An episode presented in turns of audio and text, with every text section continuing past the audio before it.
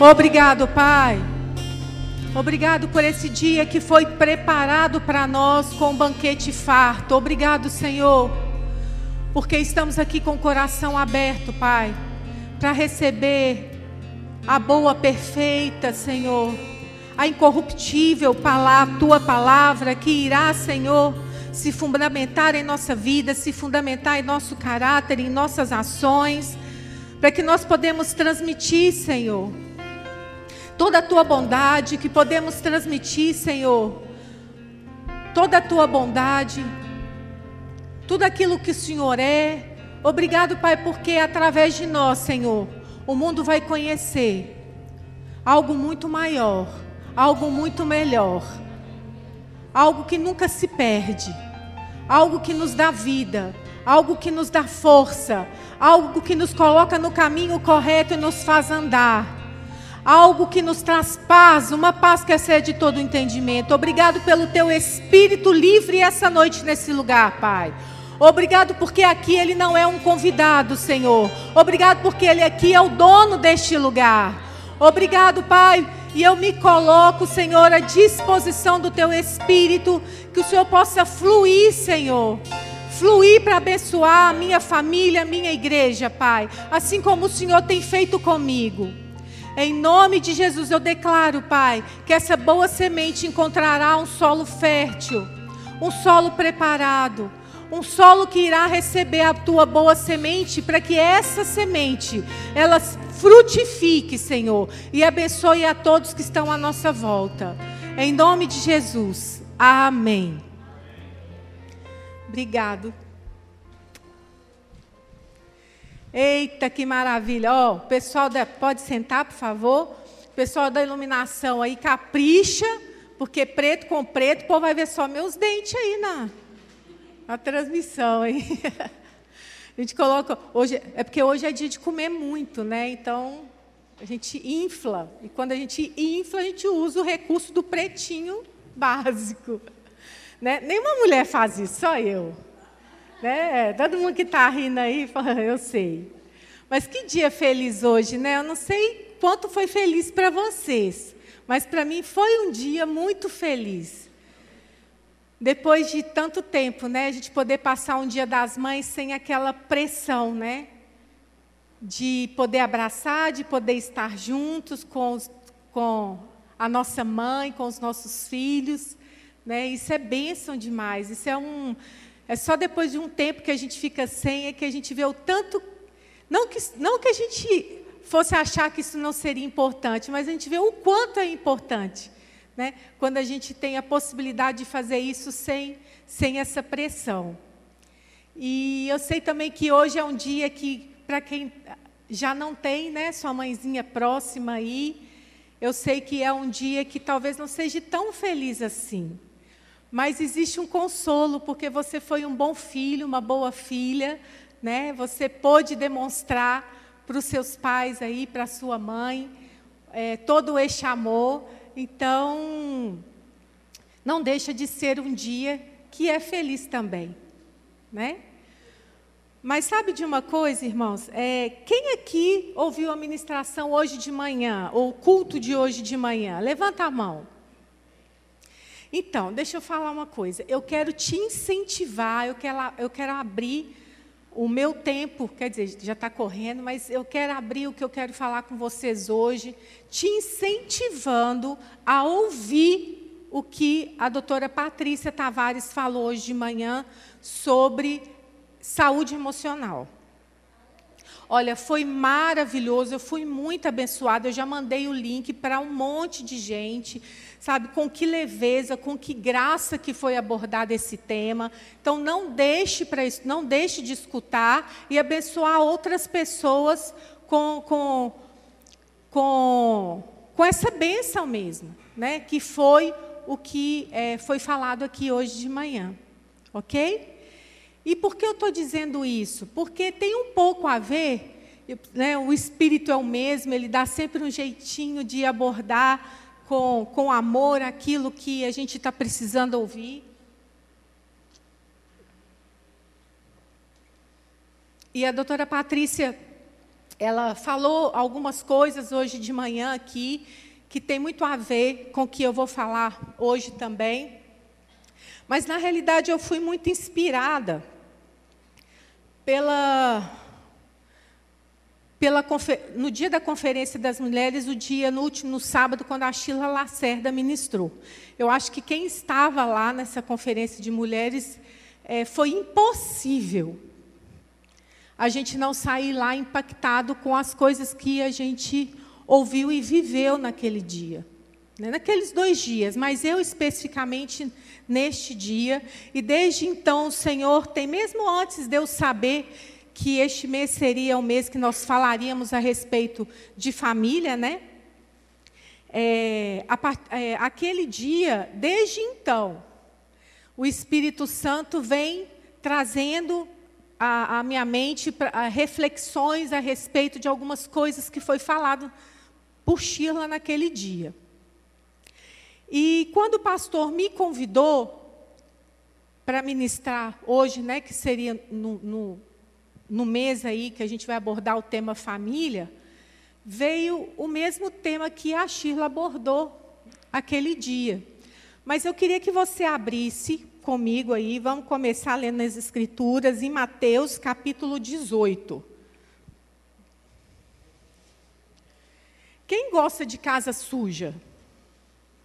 Vem aqui, que eu quero orar por você. Eu chamo aqui algumas pessoas aqui do manto para expulsar esse demônio da sujeira da sua vida. Mas eu acredito que ninguém gosta. Agora, quem gosta de uma casa limpa? Levanta a mão. Ó, quem não levanta a mão, vou orar porque, porque gosta de sujo. É você, né, Rubem? Você não levantou, Rubem. Então levanta, senão eu vou orar. Sabe, é, aqui em Lagoa Santa, a gente teve a oportunidade de morar em alguns lugares que tinha um lote vazio, um lote vazio do, nossa, do lado da nossa casa. E algumas vezes eu via esse lote sujo, com mato, né? mato alto. Alguém, alguém já passou por isso? De ver um lote abandonado, um lote é, cheio de onde as pessoas. Por, sabe por quê? Porque quando um lote está abandonado, ele, as pessoas tendem a jogar lixo nele, nele, né? Mas quando você limpa esse terreno, a probabilidade das pessoas ficarem constrangidas de julgar algo lá é muito grande. Né, de não jogar algo lá é muito grande. É, e sabe, um semeador, para ele começar a colocar semente, ele também precisa limpar o solo. Antes até mesmo de arar a terra. Ele precisa limpar o solo porque ele sabe que não adianta nada ele arar, semear, cuidar, porque vai chegar um determinado momento que essa semente ou ela vai ser, ela vai ser sufocada pela, por ervas daninhas e não vai brotar. Então vai ser é, perda de tempo. Então, o bom agricultor, ele também primeiro limpa o terreno dele. E essa ministração de hoje, irmãos, eu sei que pode ser, a gente costuma falar isso aqui, né? Pode ser vacina para uns, remédio para outros, mas eu não queria que você escutasse o que vai ser falado hoje pensando em alguém. Eu queria que você olhasse para a sua própria casa. Amém? Porque, coloca o título de novo aí para mim, por favor porque é tempo de limpar essa casa. Amém? Domingo passado, o pastor Alessandro, no culto da noite, ele falou que relacionamentos importam. Né? E nos mostrou nas Escrituras que importa para Deus também. Se importa para Deus, tem que importar para nós. Mas relacionamentos saudáveis, eles só subsistem se a casa estiver limpa.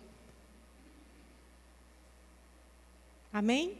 Vocês vão me ajudar a pregar falando amém de vez em quando. Tá? Então, Mateus 18, versículo 23.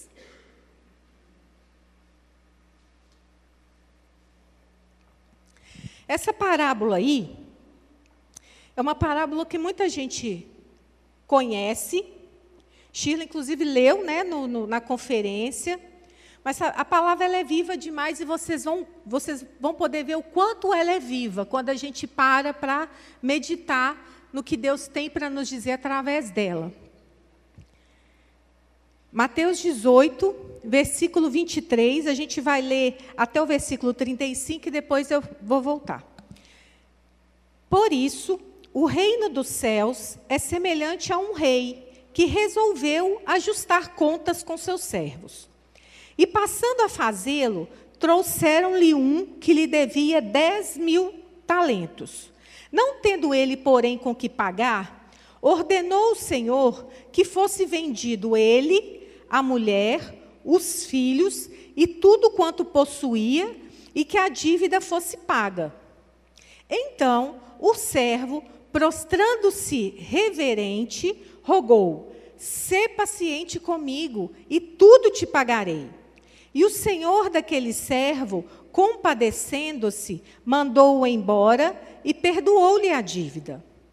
Saindo, porém, aquele servo, encontrou um dos seus conservos que lhe devia cem denários.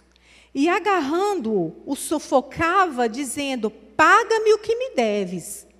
Então, o seu conservo, caindo-lhe aos pés, lhe implorava: Sê paciente comigo e te pagarei. Ele, entretanto, não quis. Antes, indo-se, o lançou na prisão até que saudasse a dívida. Vendo seus companheiros o que se havia passado, entristeceram-se muito e foram relatar ao seu, ao seu senhor tudo o que acontecera. Então o seu senhor, chamando-o, lhe disse: Servo malvado, perdoei-te aquela dívida toda, porque me suplicaste. Não devias tu, igualmente, compadecer-te do teu conservo, como também eu me compadeci de ti? E indignando-se o seu senhor, o entregou aos verdugos, até que lhe pagasse toda a dívida. Assim também meu Pai Celeste vos fará, se do íntimo não perdoardes cada um a seu irmão. A gente vê aqui que no versículo 20, 23 a 24, 23 e 24, a gente vê um cenário de uma pessoa que devia alguma coisa, um valor muito alto para o seu senhor. Que não tinha como pagar. Mas, como todo mundo que deve, o seu senhor foi ajustar as contas. Ajustar as contas, irmãos, não é algo ruim. Ajustar as contas, como o Senhor fez naquela hora, é dizer que está tudo bem. Você não me deve nada. Me paga, você não me deve nada, está tudo certo. Isso não é ruim, é? Aqui, quem sabe como é bom pagar uma conta. Quando você paga uma conta, quando você teve, quando você pagou a conta, não, não te dá aquela alegria, aquele alívio? Então, pagar as contas não é problema. Né? Mas a gente vê aqui que existiu uma dívida, existiu uma ofensa àquele Senhor. E eu te pergunto essa noite, que tipo de ofensa? Porque essa parábola aqui, ela diz respeito a nós, não é isso? Com uma dívida que não podíamos pagar, isso chama justiça de Deus, não é isso?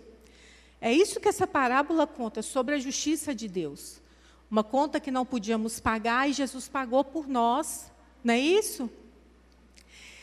Então eu te pergunto hoje: que tipo de dívida, que tipo de ofensa você acha que você fez para Deus?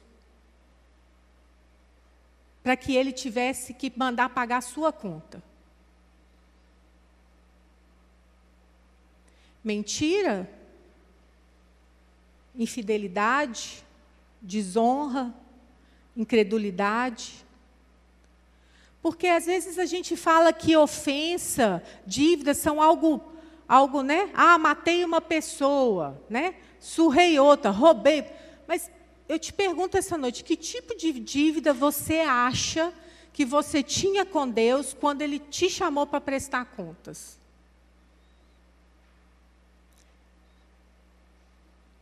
A parábola diz aqui que essa dívida desse servo era uma dívida muito alta, equivalente hoje a alguns milhões de reais. Mas olha só, no versículo 25, diz assim: Não tendo ele, porém, com que pagar, ordenou o Senhor que fosse vendido ele, a mulher, os filhos e tudo quanto possuía.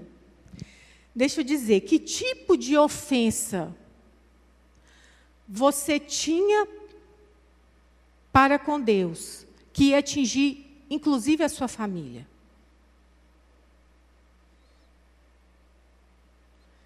Porque o que a gente está vendo aqui no versículo 25, que ia ser vendido, que uma família ia ser desfeita por causa dessa dívida. Filho ia ser vendido, a esposa ia ser vendida e todos ficariam escravos por causa de uma dívida. Então, a nossa dívida não diz respeito só a nós. A nossa dívida diz respeito a todo mundo que nós amamos. Porque quando ela não é paga, quem nos amamos, a quem nós amamos, são tirados de nós. Era isso que estava acontecendo com esse homem aqui. Ele sabia que ele tinha uma dívida, mas sabe, Olha o que, que o Senhor fez aqui, falou no versículo 26. Então, o servo, prostrando-se, reverente, rogou: Sê paciente comigo, e tudo te pagarei. Olha, não interessa se você acha que sua dívida ou sua ofensa contra Deus era grande ou pequena, que de repente você fala assim, ah, mas é tão pequena. Mas deixa eu te, deixa eu te dizer, não importa se você acha que é grande ou pequeno. Eu sei que esse Senhor perdoou toda a dívida. E na hora eu fico imaginando aquele Senhor vendo aquele homem se ajoelhar, falando, falando: "Sê paciente comigo e tudo te pagarei". E esse senhor falando: "Coitado, inocente, não sabe de nada, é lógico você não dá conta de pagar, meu filho. Você me deve. Mas faz o seguinte, Está tudo, tá tudo certo, tudo pago, vai embora, você, sua família, seja livre. Deixou passar, porque literalmente perdão significa isso, deixar passar. E esse senhor, mesmo sendo direito dele, receber toda aquela dívida, ele sabia que aquele homem não dava conta de pagar. E, e, e o que triunfou naquele momento foi a misericórdia e não o juízo. Amém? E aquele homem foi solto, ele e a sua família, para continuar a vida. Mas sabe o que aconteceu na primeira oportunidade? Ele saiu 28. Saindo, porém, aquele servo, encontrou um dos seus conservos, que significa servir ao mesmo Senhor, estar junto servindo ao mesmo Senhor. Hoje a gente poderia chamar de irmãos, né? Hoje, como igreja, poderíamos chamar de irmãos, mas um dos seus conservos que lhe devia 100 denários. Gente, era um valor muito mais baixo do que, que ele mesmo devia. Muito mais baixo. E o que, que aconteceu? Ele agarrou aquele homem e disse: Me paga, me paga, paga o que deve. Então o conservo fez a mesma coisa, caindo-lhe, caindo de joelhos, implorava a ele: Sê paciente comigo e te pagarei. Ele, entretanto, não quis saber. Antes, indo, se lançou na prisão até, até que saudasse a dívida.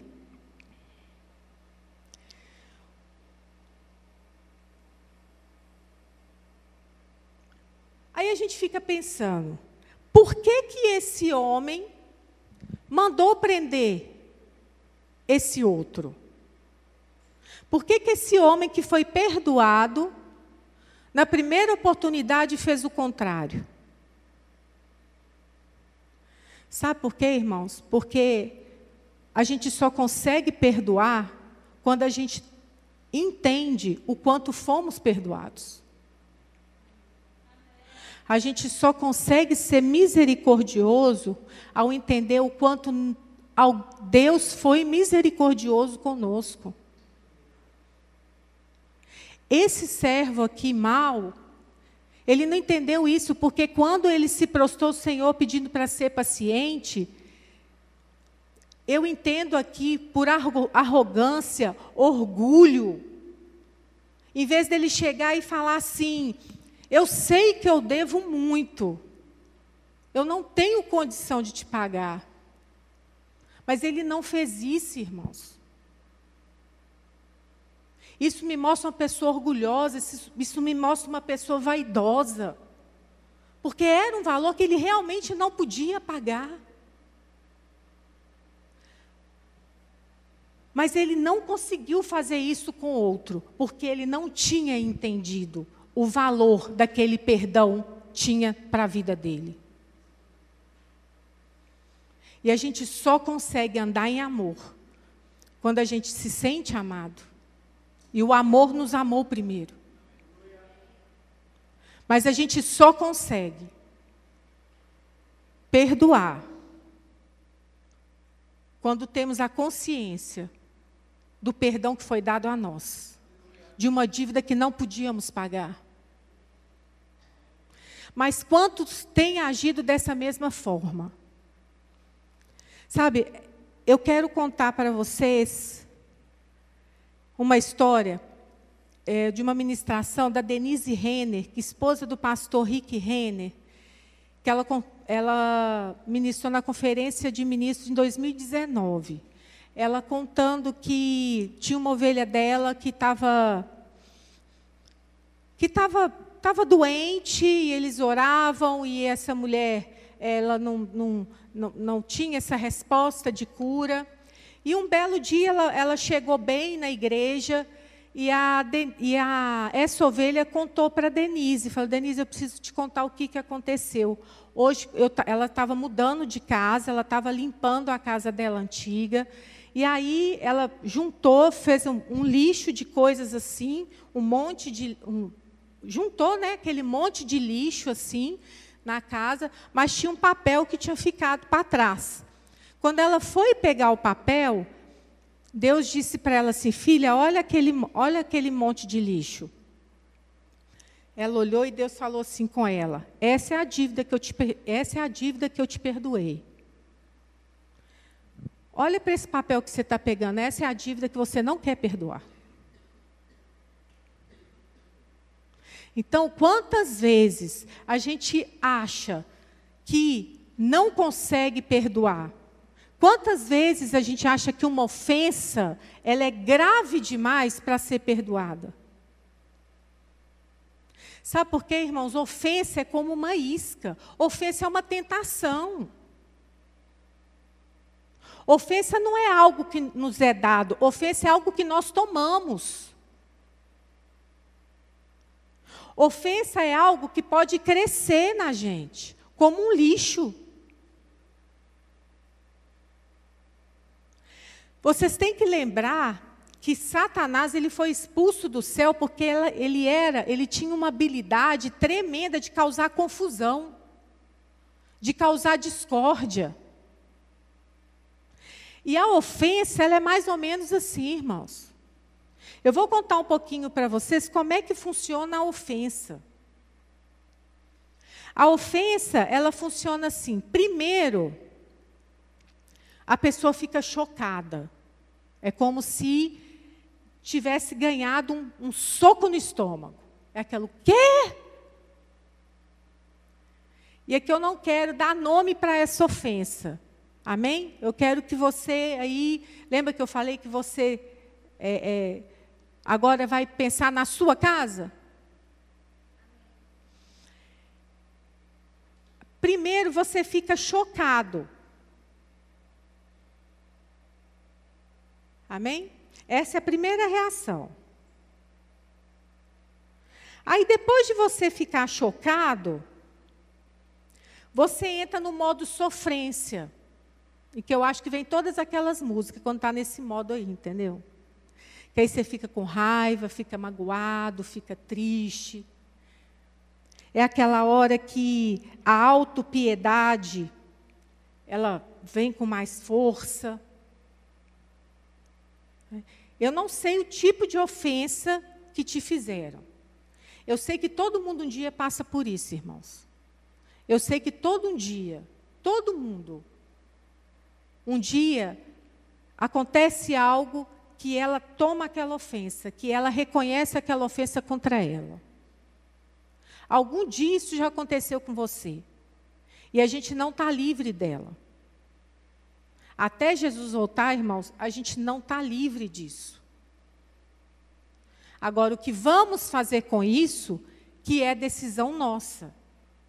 O que fazer com, que, com essa ofensa, porque a ofensa ela tem o poder de te libertar ou de te escravizar.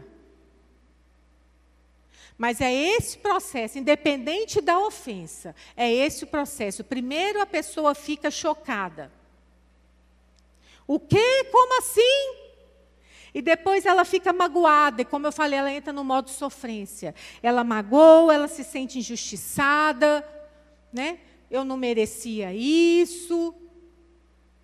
Coitado de mim, eu estou triste mesmo. Eu estou decepcionado. Não quero saber. Mas sabe o que, que acontece? O terceiro passo desse processo é que a dor se transforma em raiva. Desse processo, quando a dor se transforma em raiva, raiva a pessoa ela fica cega para a perspectiva verdadeira da coisa. Ela já não consegue ouvir mais do mesmo jeito, ela não consegue ver mais o fato do mesmo jeito, porque nasce, começa a nascer nela um senso de justiça e de vingança muito grande. Porque aquela pessoa fez comigo, não está certo, está injusto. O que ela disse para mim, o que ela fez para mim, não está certo, isso está injusto. Como assim? Não vou, não quero saber mais dessa pessoa. E sabe, irmãos, o que acontece que os relacionamentos hoje, eles estão sendo abalados, eles estão sendo destruídos por falta de perdão, por coisas, de, por ofensas que às vezes as pessoas tomam. E elas não, elas não, elas não deixam para lá, elas não perdoam. Porque lembra a parábola que a gente leu? Aquele senhor disse: Vá embora, seja livre, meu filho, está tudo pago, está tudo certo. Muitas vezes, esse tipo de, de é, esse tipo de ofensa que, a gente, que você tomou para você, começou a construir uma barreira, porque deixa eu dizer, esses sentimentos de raiva, de injustiça, isso tudo aí são sentimentos estimulantes para que cause um dano emocional muito grande. Porque Enquanto isso, Satanás, tá, o, que, que, o que, que o diabo está fazendo? Ele está te estimulando, te, influen, te influenciando com palavras de é mesmo. Está injusto, é mesmo. Sabe por quê? Porque na hora que você entra, depois que você sai desse modo sofrência e você entra nesse modo de raiva e de, e de querer justiça, sempre vai ter uma boa razão na sua cabeça para você se vingar ou para você não perdoar. Sempre vai. Olha, é certeiro. O diabo vai achar, vai te influenciar por uma boa razão para você não perdoar.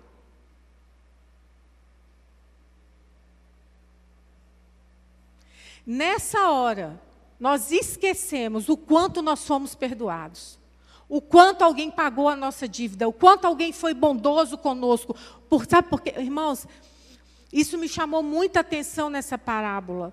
Porque essa ofensa que eu tomo para mim, imagina se aquele senhor tivesse tomado como ofensa aquela falta de pagamento daquela dívida. Como que toda uma família teria sido destruída?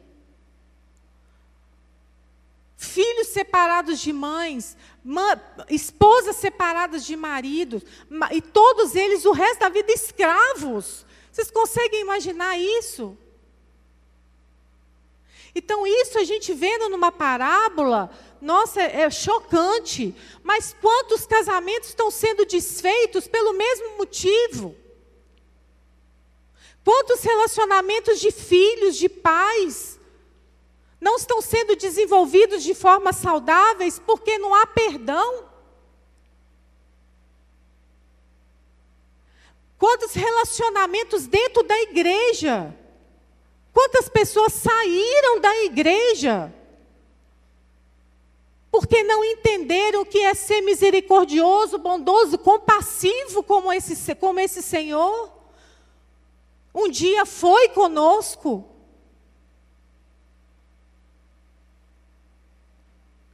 Sabe, a gente tem que entender, eu sei que esse tema, irmãos, para muita gente Está fácil porque já está maduro na fé.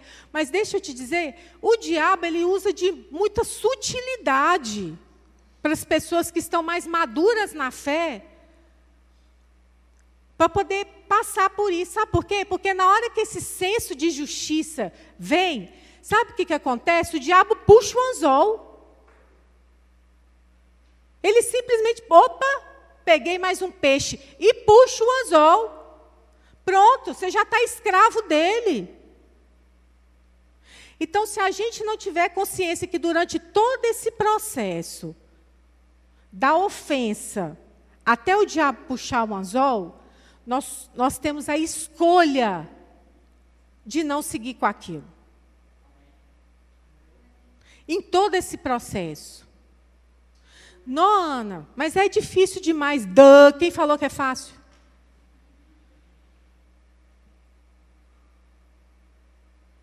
Lembra que nós falamos? Satanás ele foi expulso do céu por ele ter habilidades de causar confusão e discórdia. Se ele fez isso com anjos. Quanto mais nós que temos uma mente que se não for renovada com a palavra de Deus, ela é altamente influenciada por ele, sem falar no danada da carne. Que a primeira coisa que ela vai fazer é querer te enganar falando que você é coitado. Mas nessa parábola aqui, sabe o que aconteceu com os amigos que viram aquilo ali? Que viram aquela injustiça?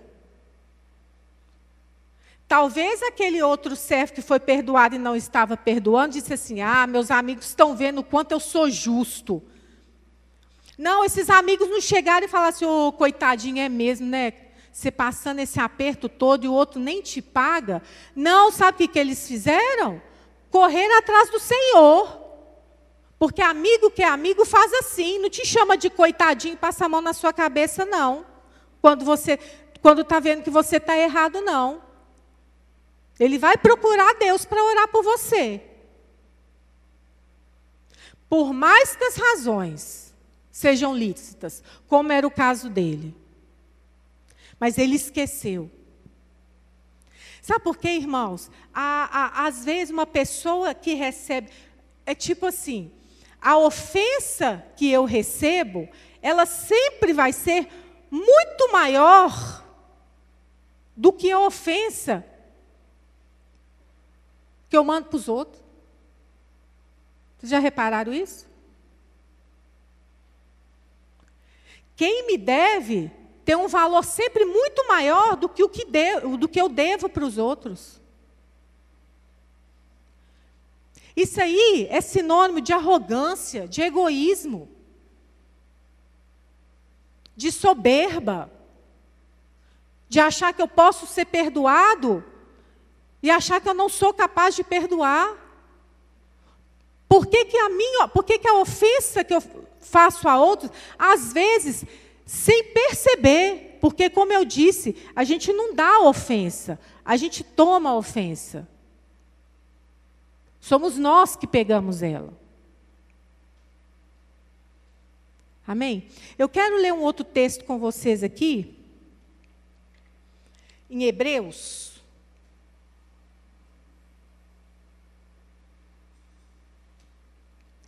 Aleluia. Aleluia. Sabe, irmãos, é, é, eu sei que vocês já devem ter escutado uma ministração falando sobre perdão várias vezes. Eu já escutei várias vezes. Pastor Lucas, ele fala isso com muita graça, com muita propriedade. Pastor Alessandro, algumas vezes já falou, a Sandra também já falou muito sobre isso aqui, mas sabe de uma coisa, se Deus me inspirou para falar essa noite de um, desse mesmo tema, é porque nós estamos precisando limpar a casa.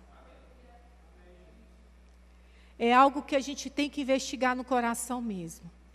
Porque às vezes a sujeira está debaixo do tapete. Por algum motivo a gente colocou ela debaixo do tapete. Mas não dá mais para ficar com a casa suja, irmãos.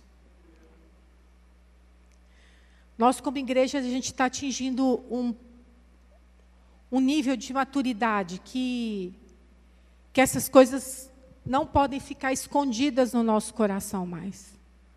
Como corpo, a gente tem que resolver isso. Por isso que é tempo de limpar a casa. Antes que esse lixo, esse lixo cria tanto bololô que estraga o tapete. Amém? Mas lá em Hebreus, capítulo 12,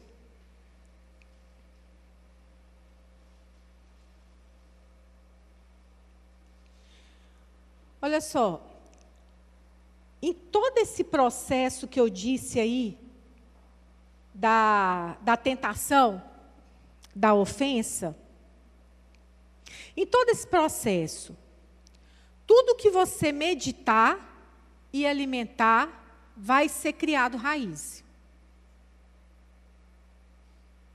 Desde o momento que você ficou chocado com aquela ofensa, aquela primeira reação, até o diabo puxar o anzol, em todo esse processo, tudo que você ficar meditando e alimentando vai criar raiz. É difícil, quando se é ofendido, não se pensar na ofensa. É difícil. Mas eu quero que você guarde isso. Se eu alimentar isso em mim, isso vai criar raiz.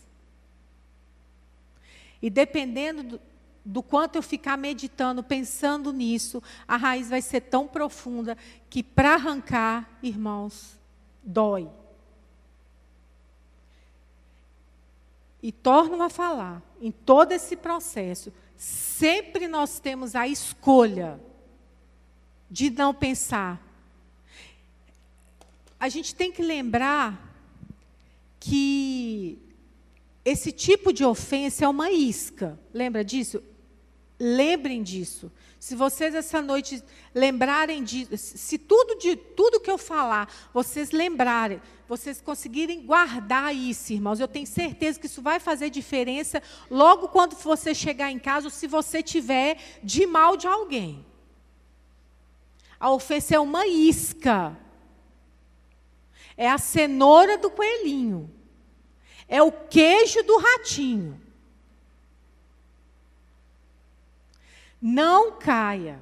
Não caia nessa armadilha, não caia nessa tentação, porque a Bíblia fala que não existe tentação que não pode ser vencida. Não existe. Nós temos que lembrar que a dívida que nós tínhamos, a dívida que podia destruir nossa família, destruir a nossa vida para todo sempre, porque iríamos ser escravos para todo sempre, ela foi perdoada quando não podíamos pagar.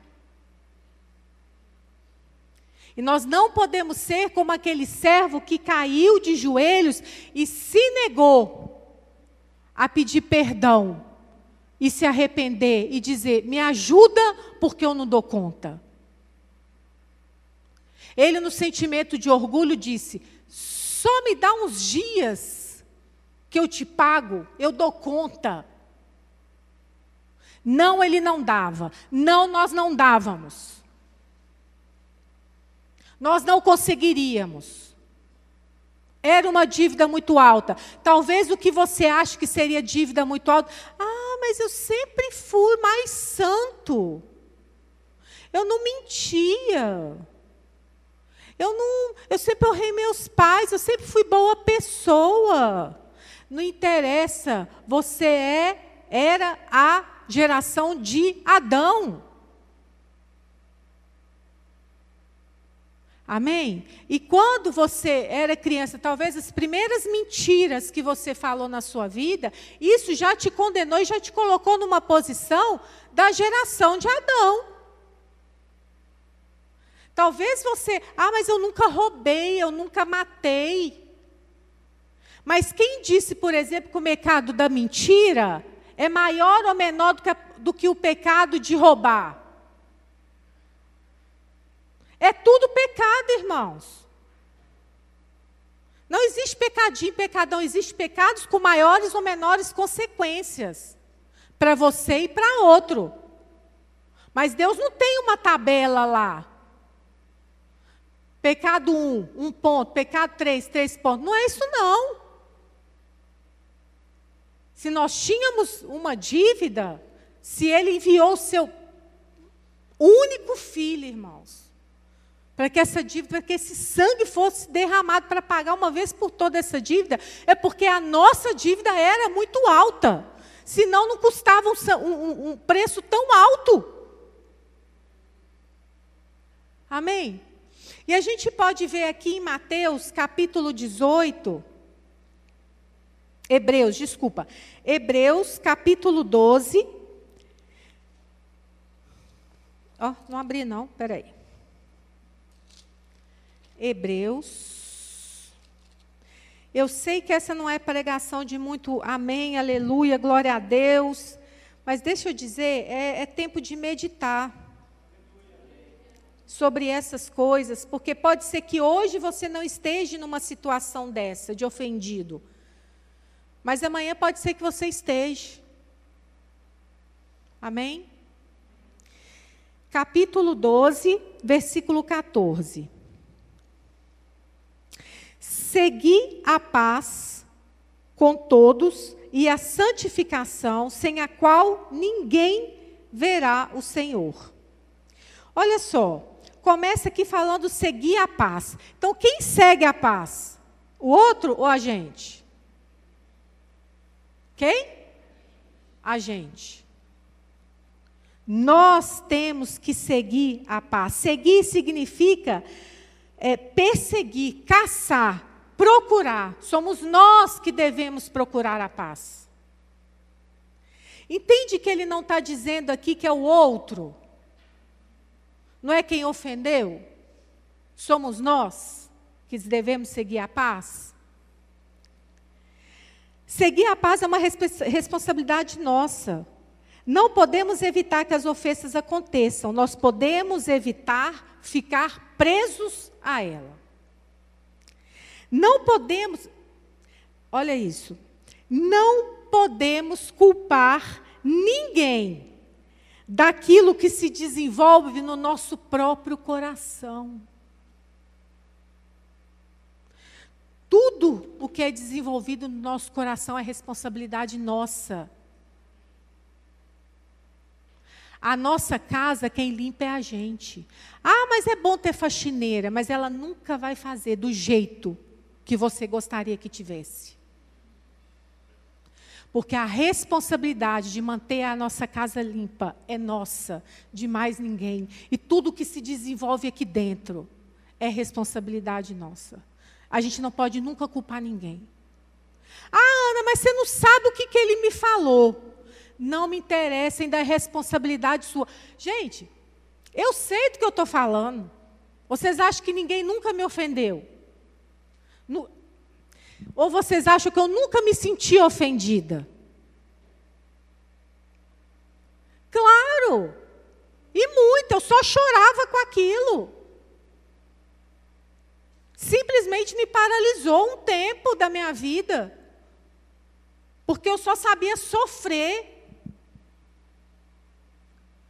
com aquilo que tinha me acontecido, que as músicas de sofrência, não ficava no chinelo com tudo que estava acontecendo no meu coração.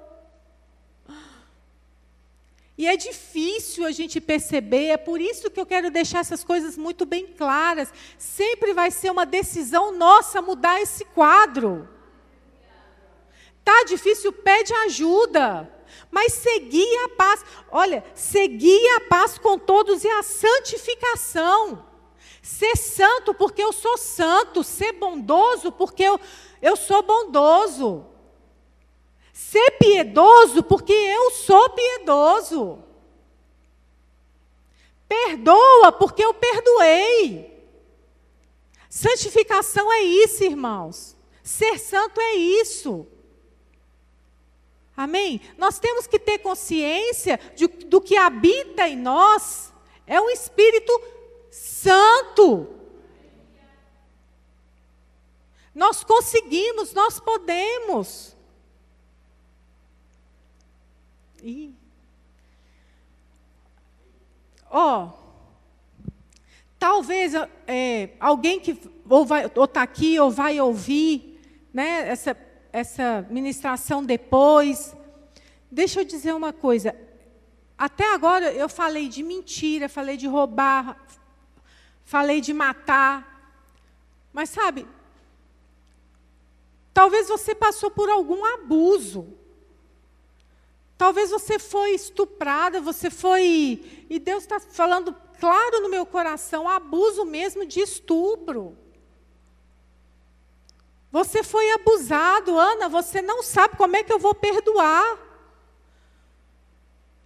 Talvez alguém entrou dentro da sua casa e roubou tudo que você tinha, no momento em que você não podia perder nada.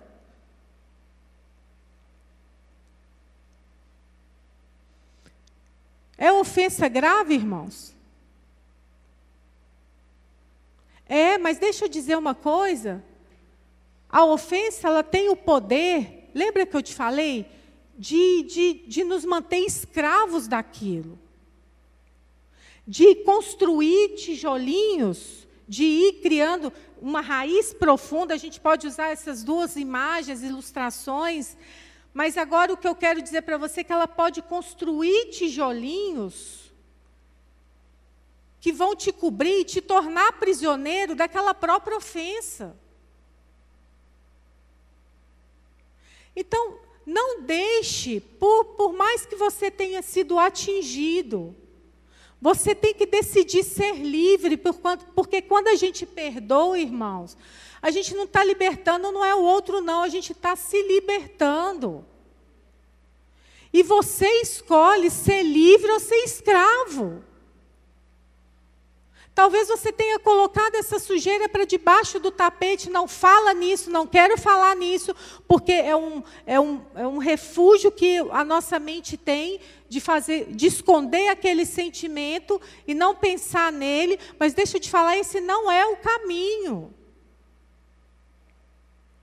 Esse não é o caminho. E, e Hebreus 12 fala para seguir a paz. Então, isso é uma responsabilidade nossa. E que a gente tem que procurar a santificação. E aqui fala assim: a qual ninguém verá o Senhor. Esse o qual ninguém verá o Senhor, não significa nos últimos dias você não vai encontrar com Ele, não. Não é isso. O que significa o qual ninguém verá o Senhor? Que ninguém vai poder, se não for dessa forma, ninguém vai poder desfrutar das bênçãos de estar debaixo do guarda-chuva do Senhor. É isso que aqui está tá dizendo. Então, se, não, se nós não atentarmos em seguir a paz, se nós não atentarmos em na santificação, a gente não consegue, irmãos, viver as bênçãos que já foi destinadas para nós. Aí nós vemos doenças que não são curadas, nós vemos é, orações que não são respondidas, aquele desassossego, aquela tal paz que excede todo entendimento, não consegue viver. Eu quero provar isso aqui mesmo para vocês, no versículo 15. Atentando diligentemente, porque ninguém seja faltoso. De novo, irmãos, atentando diligentemente. Então, quem que atenta? Nós. Porque ninguém seja faltoso, separando-se da graça de Deus. Então, é possível se separar da graça de Deus? Sim, se não atentarmos para isso. Separando, nem haja, nem haja alguma raiz de amargura, que brotando vos perturbe, e por meio dela muitos sejam contaminados. Então, olha só, se a gente não procurar seguir a paz, se a gente não procurar perdoar, se a gente não deixar para lá, se a gente não, é, é, é, não se a gente ficar levando em conta aquela ofensa, o que, que vai acontecer? Isso vai perturbar a gente. Não é o outro, não. Vai perturbar a gente. É isso que o texto está falando. Atenta diligentemente nisso que eu estou dizendo. Segue a paz, perdoa, vive bem, deixa para lá. Amém? E o deixar para lá, irmãos, entenda, não é colocar debaixo do tapete, ir lá e resolver. Porque lá mesmo em Mateus 18, depois você pode, pode, pode ler, Jesus está dizendo: olha, se algum irmão pecar contra ti, vai lá, conversa com ele direto. Se ele se arrepender, perdoa. Foi nessa conversa aí que Pedro falou: ah, mas quantas vezes eu tenho que perdoar? Aí Jesus falou assim: usou que para os judeus essa, essa, isso que ele falou significa de forma infinita, 70 vezes 7. 70 vezes 7 não é para a gente fazer a multiplicação mesmo, 70 vezes 7, não, é para a gente entender que é infinitamente. Não importa quantas vezes ele peque, a sua responsabilidade é perdoar.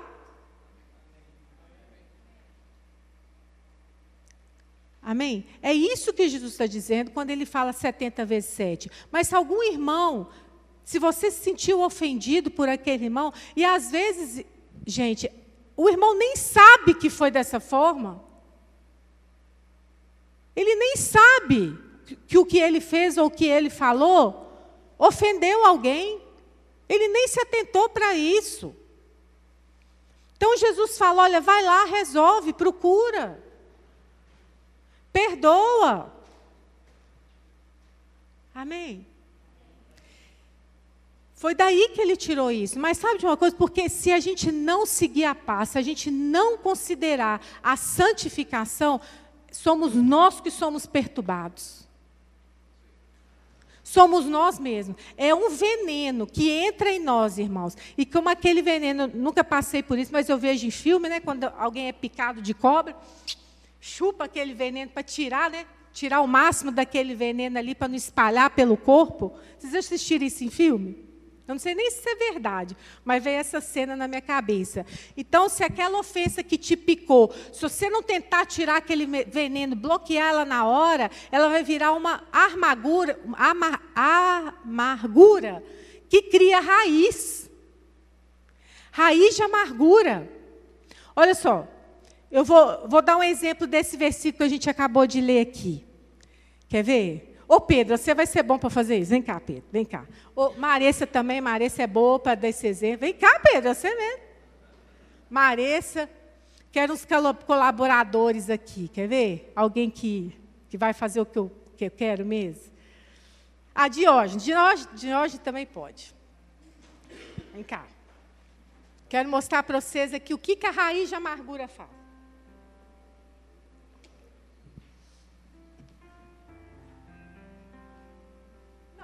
Não vai ser combinado, não. Quero que vocês vejam.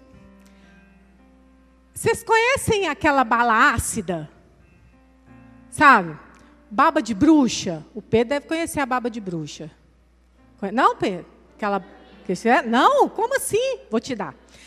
Então, sabe aquela baba de bruxa, aquela, aquela acidinha, aquela que você compra? Que, elas são bonitinhas, coloridinhas. Hã? Ah, tem plutonita também. Tem um monte aí. Mas ela é muito ácida. E amargura quer dizer isso. Que eu fui consultar o que é essa palavra no grego. Amargura significa algo muito ácido.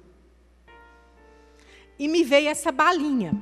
Mas deixa eu dizer para vocês. Eu vou até ficar aqui que eu quero ver também. Faz de conta que eu estou dando essa bala para vocês. Pega a bala, Pedro. Maressa, de pega, coloca na boca. Qual que é a primeira reação que te dá na hora que você chupa essa bala? Nada, Pedro. Não, Pedro, faz direito. Você é bom ator, Pedro. Faz. É assim, né, Marisa? Faz aí, gente. Faz de conta que vocês estão com aquela bala bem ácida. Obrigado. Palma para eles. Excelente atores. Eu vou te dar a plutonida e baba de bruxa junto. Pra você ver. Imagina você com aquela. Faz a cara aí, deixa eu ver a cara que é com aquela bala bem azida. Isso. Né? É horrível. Mas você sabe por quê? Porque aqui na palavra diz que a raiz de amargura, ela brota. Quando a amargura cria raiz em nós, ela brota, ela aparece. Ela aparece através das nossas ações, ela aparece através das nossas palavras, ela aparece no nosso rosto. Não tem como a gente estar amargurado, não tem como a gente se sentir ofendido, não tem como a gente desenvolver uma vida cristã baseada nesse rancor, nessa mágoa, sem transparecer, porque a raiz da amargura ela brota. A sua cara diz, as suas palavras falam os seus gestos transparecem, porque ela brota. Mas o pior de tudo, você sabe o que, que é, irmãos? Nem haja alguma raiz de amargura que brotando vos perturbe. E por meio dela, muitos sejam contaminados. Então, essa ofensa que para você está sendo um alento para sua alma, sofrer com aquilo, vai criar uma raiz que vai contaminar outros. Então ela não vai só te perturbar, irmãos. Ela vai contaminar outros. Isso é muito sério quando se trata de família. Isso é muito sério quando se trata de relacionamento de marido e mulher. Isso é muito sério quando se trata de relacionamento de filhos e pais. Quantos filhos crescem criando aquela raiz de amargura porque ficou decepcionado com o pai ou com a mãe? Você pode levantar?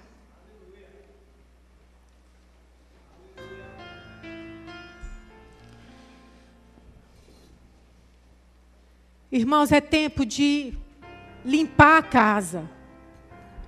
Eu quero que você feche seu olho aí agora. Se você não está passando por isso, eu quero que você guarde essas palavras no seu coração, porque pode ser que você precise dela amanhã. Ou um dia. Mas se você conhece, se você tem, eu quero que você sonde o seu coração que você levante todos os tapetes da sua casa. Feche os seus olhos. Eu sei que essa palavra de hoje não é uma palavra para preencher o tempo do culto, foi uma palavra inspirada por Deus. E pode ter certeza disso, irmãos. Eu, eu sou obediente àquilo que Deus coloca no meu coração no que diz respeito à, à nossa igreja. E se Deus está dizendo hoje, seja livre, perdoe, é porque é para nós, irmãos. Você escolhe, irmão, seja livre. Derrube as paredes dessa muralha que você achava que não estava nela. Mas na realidade ela te aprisionou de uma forma que você nunca notou. Às vezes você acha que a outra pessoa que te ofendeu, por não ter o seu perdão, você não está a liberando. Não, você, você precisa se liberar disso. Você que precisa ser, sabe, irmãos? Você tem que pedir não Não para Deus tratar outra pessoa, porque a primeira reação que a gente tem quando a gente é ofendido é pedir Deus que faça justiça contra aquela pessoa. Talvez você não tenha coragem de fazer com as suas mãos e você pede Deus para fazer. Mas não, não é o jeito certo, irmãos.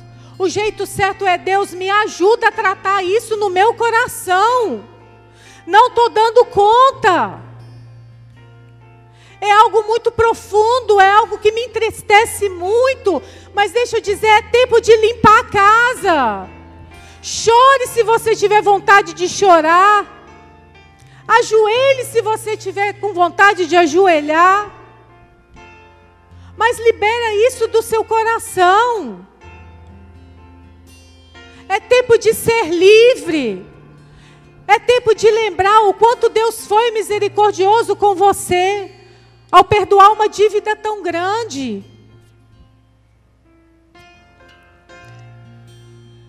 Aleluia. E eu sei que alguns aqui estão dizendo: eu conheço alguém, eu conheço uma família que é assim. Eu sei porque veio isso no meu agora na minha mente uma família que está assim. De irmãos que não se perdoam. Há anos.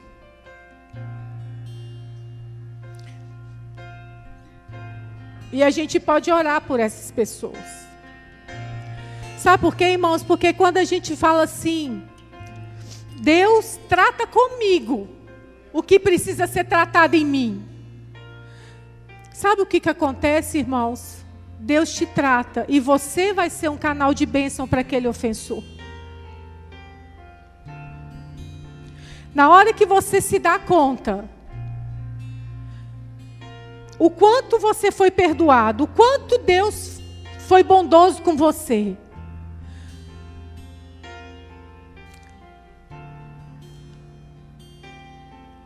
Você não tem coragem de fazer diferente.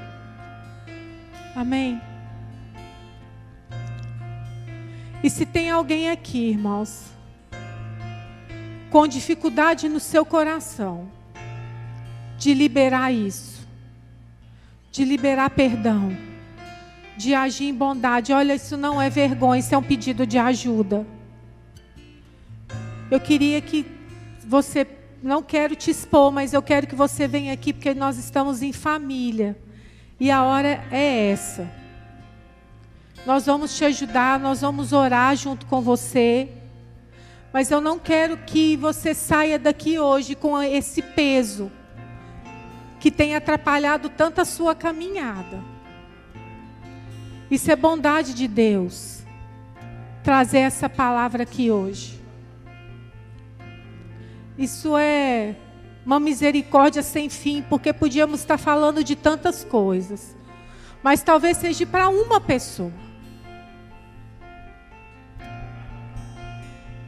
Porque o pastor ele larga as 99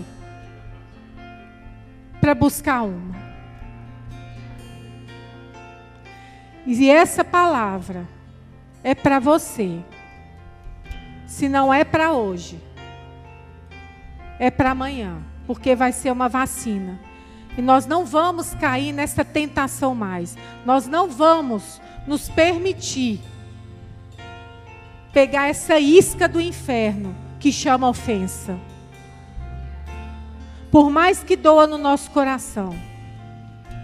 Eu oro, irmãos, para que o Espírito Santo traga ao seu coração toda a força que você precisa para seguir a paz e a santificação e os, continuar usufruindo das bênçãos que é estar na presença do Senhor.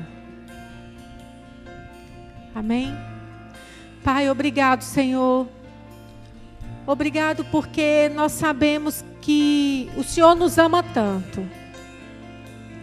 Que teve o cuidado, Senhor, de fazer com que possamos tirar um tempo para limpar a nossa casa de toda amargura, de toda tristeza, de todo ressentimento, Pai, de toda falta de perdão.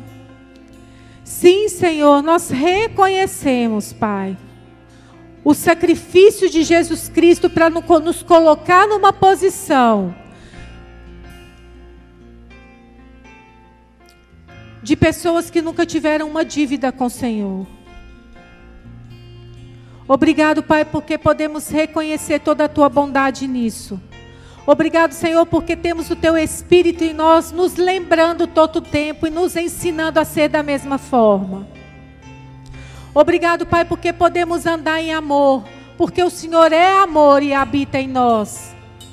Eu sei, Pai, que qualquer ofensa, Senhor, nunca vai ser maior do que a misericórdia que está sobre nós.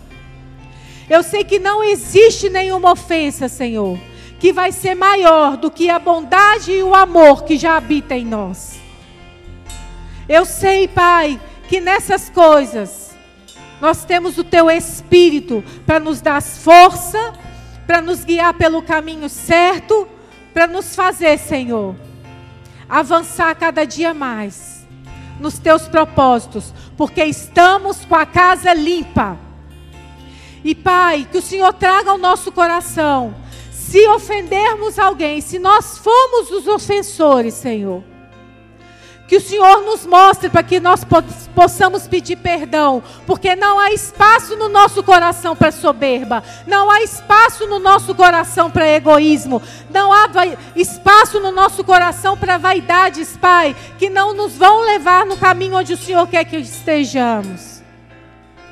Nos mostre, Pai, nos mostre, nos dê sabedoria para seguir a paz e a santificação porque queremos estar, Pai, sempre na tua presença.